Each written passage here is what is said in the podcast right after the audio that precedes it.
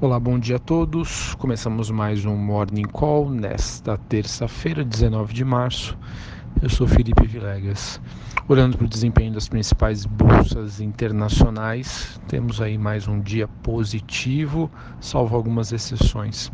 Na Ásia, os mercados fecharam entre altas e baixas, com destaque para a queda de Xangai de 0,18 é, e a elevação, a valorização da bolsa de Hong Kong em 0,19. Na Ásia, as bolsas operaram meio de lado nesta madrugada, seguindo a expectativa com a reunião do FONC, Comitê de Política Monetária dos Estados Unidos, e a espera de novos anúncios em relação à trégua comercial entre Estados Unidos e China. Já na Europa, o dia segue um pouco mais positivo é, com Londres, é, Frankfurt na Alemanha e a bolsa francesa CAC 40 subindo aí na média meio por cento e nós temos aí os futuros norte-americanos S&P e Dow Jones é, sinalizando uma abertura em alta. Neste momento, esses índices futuros têm uma alta de 0,3.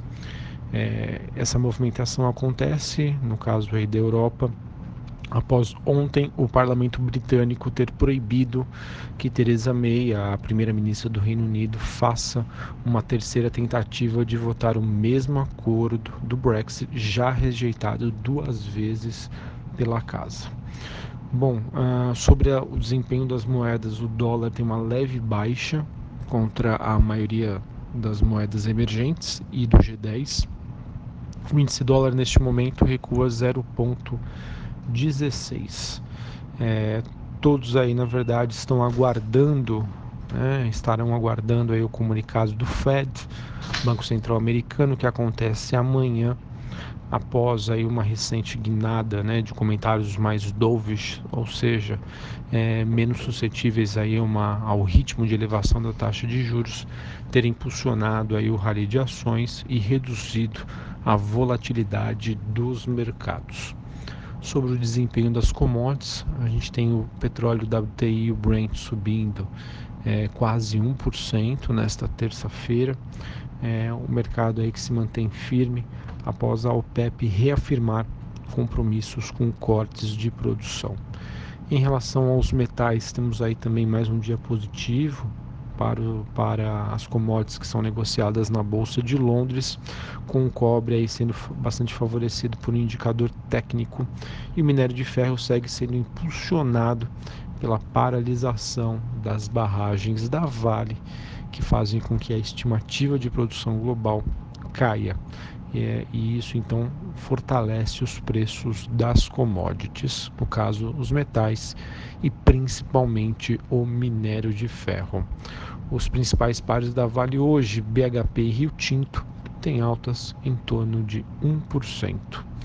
Sobre o noticiário envolvendo reforma da Previdência, nós temos aí que o secretário executivo da Previdência eh, Marinho disse que o projeto dos militares será apresentado à Câmara na quarta-feira à tarde.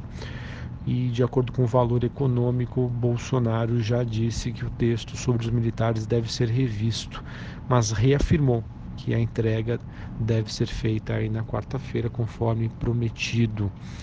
O governo também que deve incluir um socorro aos estados em pacotes econômicos que devem sair também nesta quarta-feira como contrapartida ao apoio à reforma da Previdência, de acordo com o portal de notícias UOL.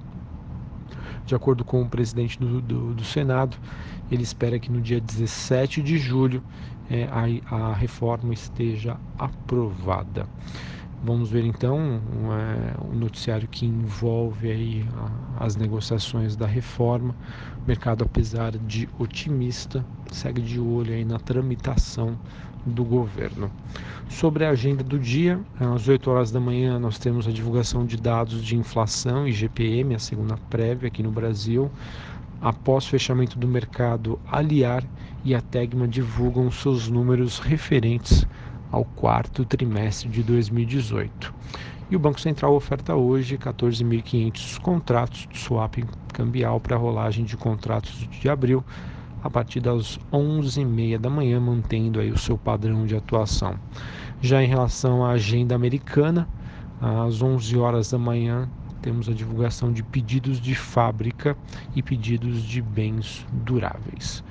Para finalizarmos aqui sobre o noticiário corporativo, tivemos algumas empresas que divulgaram seus números ontem, é, começando aqui então pela Qualicorp, a Qualicorp que teve um crescimento do seu lucro no quarto trimestre, porém os números vieram um pouco abaixo da média das estimativas do mercado, de acordo com a Bloomberg. Ela também perdeu aí quase metade dos seus clientes em 2018. Também tivemos a, Azul, o conselho da companhia aprovando a recompra de até 2 milhões de ações preferenciais, ao passo de que tivemos ontem o um noticiário de que o Ministério Público do Rio de Janeiro entrou com uma ação civil contra a Azul para obrigar a empresa a ser mais transparente. Isso porque a Azul proibiu o reembolso integral das passagens. Bom, também temos a QGEP, que divulgou seus números do, do quarto trimestre. É, foi um lucro de 125 milhões de reais. É, isso mostra aí que no compilado de 2018 a empresa teve um lucro recorde e ela que, de acordo aí com declaração da companhia, mira aí no pré-sal agora em 2019 e também é, está fazendo aí uma mudança no seu nome, né? A Queiroz Galvão Exploração e Produção, que passa a ser chamada de Enalta. Bom, além disso, tivemos também a Equatorial concluindo a aquisição de compra da CEAL com um aporte de 545 milhões de reais e a Metal Leve Leve 3 que divulgou seus números e esses números superaram a média das estimativas aí do mercado de acordo com a Bloomberg. Bom, então temos aqui é, um noticiário relativamente positivo. Lá fora as principais bolsas, apesar da Ásia teve um, tiver, é, que teve um fechamento misto na Europa e os futuros norte-americanos seguem em alta. Aquele índice VIX, que é o índice do medo, com queda de 1,90, perdão, com queda de quase 1%. Então temos aí um ambiente bastante favorável para o investidor tomar risco, comprar ações e acredito que ceteris paribus, né, tudo constante, nenhuma novidade negativa envolvendo reforma da previdência. É, acredito que a gente tem tudo hoje para superar a marca dos 100 mil pontos. Né? Ontem nós tivemos essa superação já no intraday, mas o fechamento ali foi no 99.999.